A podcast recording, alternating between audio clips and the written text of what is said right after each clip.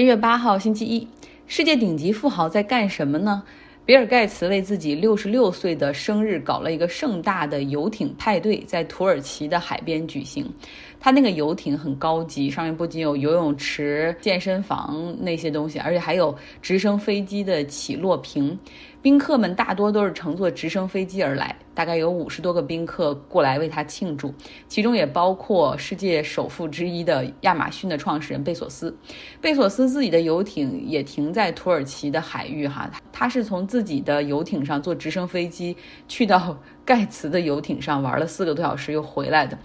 盖茨的游艇是租的，哈，说每天租金就两百万美元，而贝索斯的游艇是他自己的，耗资五亿美元打造。那这个时候，另外一个世界首富，也是现在财富排行榜上排第一的哈，这伊隆马斯克，他在干什么呢？他还是在想着怎么赚钱。这个周末，他在 Twitter 上对他六千二百七十万的粉丝发起了一项民意测试，就是说他是否应该卖掉百分之十的特斯拉的股票。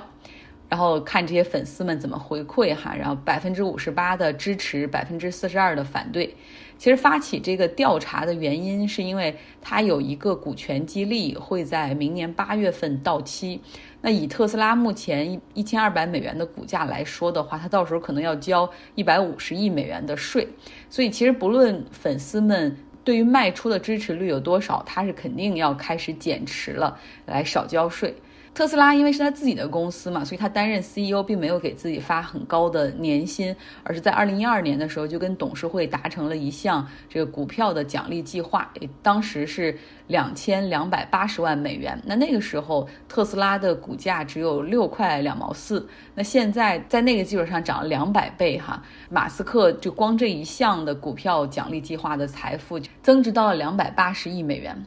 那在二零一八年呢，他又和公司达成了一个 CEO 的绩效奖励计划，也是以就是说设置十二个 milestone，哈，每达到一个就会给他多少股票作为奖励，所以这就是为什么他的财富值会迅速攀升的原因。那第一部分的股权激励会在明年八月份到期。按照现在的联邦税，加上他是加州居民，以及加上这个加州税的话，他总共要交百分之五十四的税。大概两百八十亿里面，一百五十亿就要拿出去交税哈，所以他肯定是不甘心的。可能从这个季度开始吧，就要陆续开始减持。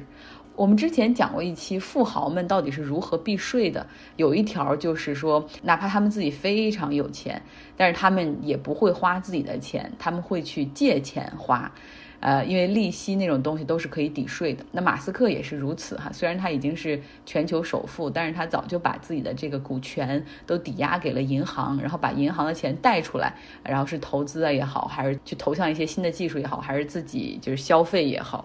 今天我们要花一定的比重聊一个有趣的话题，就很适合拍成电影电视剧的题材，就是情报与间谍。俄罗斯驻德国柏林使馆的一名外交官员上个月在使馆外哈横尸街头。这名三十五岁的外交官的尸体是在十月十九号早上七点二十被发现的。那对此呢，俄罗斯方面给出的解释是他从使馆的楼上啊不幸的摔下来丧生了。啊，是个意外，是个非常令人悲伤的事故。那这名外交官根据德国这边的信息显示，他是在二零一九年七月份才调到柏林工作的。因为他持有外交护照，所以德国当地警方没有办法对此案进行调查，甚至不能把他的尸体就是拉走进行尸检啊，这都不行。他的尸体已经按照外交人员的处理办法护送回了俄罗斯。德国《明镜周刊》怀疑他是俄罗斯国内情报机构 FSB 的成员，而且呢，他可能就是这个 FSB 反情报部门什么第二部的主任的儿子，因为他们俩有共同的姓哈，并并不是一个很常见的姓氏。虽然猜测很多，但是大家都知道这个事儿过去了也就过去了，永远没有办法证实真相，可能永远没有办法被查出哈。就像二零一三年，也是在柏林的俄罗斯使馆，一名俄罗斯的外交官同样坠楼身亡。嗯，好，说到情报与间谍，其实我要给大家讲一篇《纽约客》的文章的分享，内容比较长，我就挑里面一些有意思的地方给大家讲讲。就是在这个世界上有一些地方，因为特殊的地理位置以及对国际事务的态度，是出了名的间谍和情报机构的人比较多的地方哈。比如说奥地利的维也纳，这个地方地处于中东欧，在冷战开始之后，因为它宣布保持中立，所以就成了美苏之间间谍活动的一个中心。这种氛围也一直保持到了现在。奥地利的法律框架对于外国情报机构和间谍活动是比较宽松的，反正大原则就是只要你不针对我本国哈，不针对奥地利破坏或者是情报搜集就可以。所以近些年呢，你可以看到奥地利已经成为了一些高级别的这种间谍人质交换，就这种 swap，还有包括谈判甚至刺杀的场地哈。但是呢，奥地利本身的这个情报机构实际上是比较弱的，所以还出现过像这个奥地利情报部门的高级管理人员把自己的情报再卖给俄罗斯、以色列这样的丑闻。而且通常呢，奥地利本国情报部门自己是自查的时候是发现不了的，而是在其他国家的盟友的提醒下，然后他们才发现这样尴尬的事实。在这个《纽约客》这篇文章里面，他们揭露了奥地利情报机构的工作人员实际上是暗中给以色列的摩萨德打工。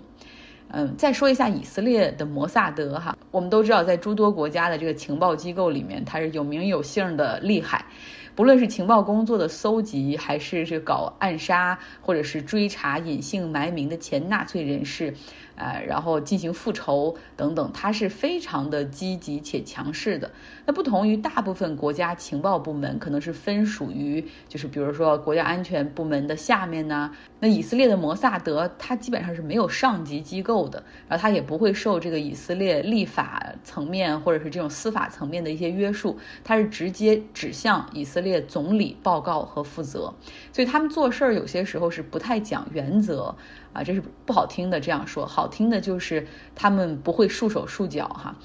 有一些做法会让盟友感到反感，比如说法国、以色列的情报部门，他们曾经用金钱和美色去引诱法国情报部门的工作人员给他们去输送情报，然后甚至呢，像以这个摩萨德他们前往阿联酋去搞暗杀的时候，为了掩人耳目，然后他们用的就是实打实的法国公民的护照和信息。然后这让法国人很生气，认为这已经是在侵犯他们的主权了。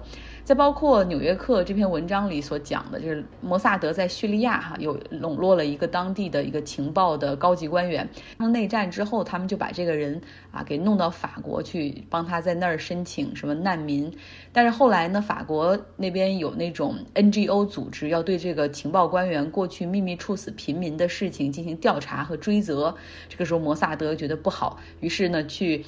买通了奥地利情报部门，然后指使他们把这个人偷偷的从法国运出来，运到维也纳。哈，一切他们都是在幕后运筹帷幄，这些都让法国感觉到这个以色列做的就是摩萨德做的有点过了。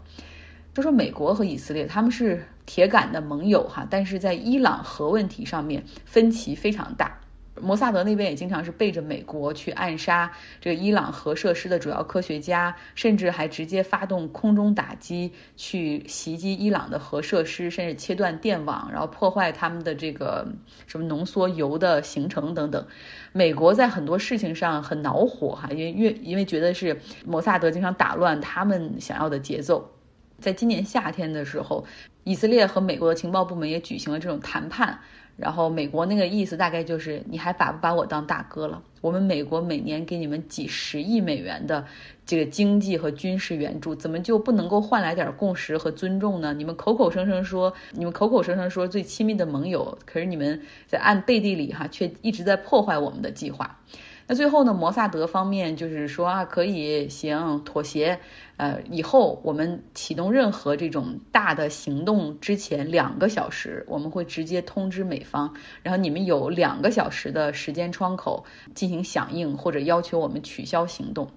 说的挺好，但实际上两个小时的时间窗口真的非常短，可能在美方这边都未必能够汇到这个情报部门高级官员向总统进行汇报，更别说总统还要找到那边的以色列的总理直接 call off 啊，把这个事儿给叫停。所以基本上你看着是摩萨德的妥协，但实际上根本没有什么实际性的意义。在《纽约客》这篇文章里还讲了一个奥地利令人失望的事实，就是二战之后哈，这个。奥地利它并没有很正视历史，就是对那一段曾经的过往对犹太人的屠杀和迫害进行反思。他们呢，把自己描绘成了纳粹的第一个受害者，就是因为你看这个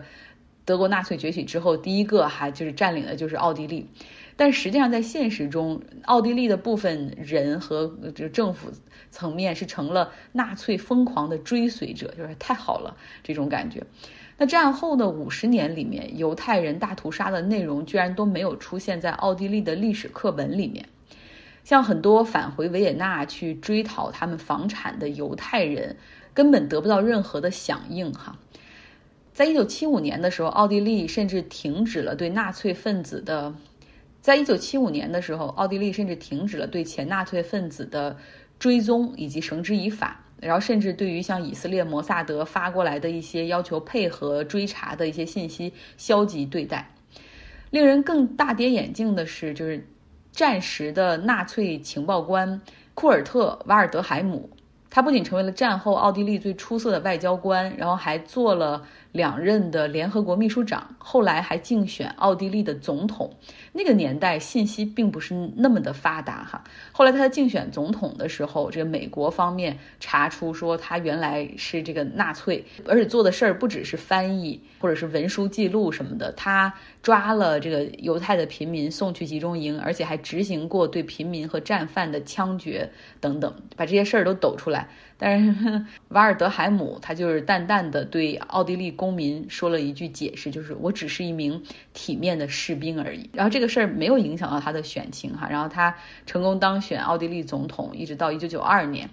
美国司法部后来就决定说，这样的一个人既然是你们的总统，OK，但是我们绝对不欢迎他入境哈。然后以及美国的一些盟友也都做出了这种就是不欢迎你入境，所以。在他最后的任期里面，你会发现，作为奥地利的总统，只有几个阿拉伯国家和梵蒂冈还欢迎他去，而大部分的国家都就是谢绝他的来访。些时候看一篇比较深度的文章，会看到很多这种以前不知道的冷知识哈，所以给大家讲一讲。好了，这就是今天的内容啊。美国在今天凌晨两点的时候搞了那个冬令时开启了，就今天。一下子就多睡了一个小时，早上的时候，但是弊端就是到了晚上，这个天黑的更早了一一个小时，调整来调整去哈，每六个月左右吧，就要经历一次这个生物钟的调整。OK，今天的节目就是这样，希望你有一个愉快的周一。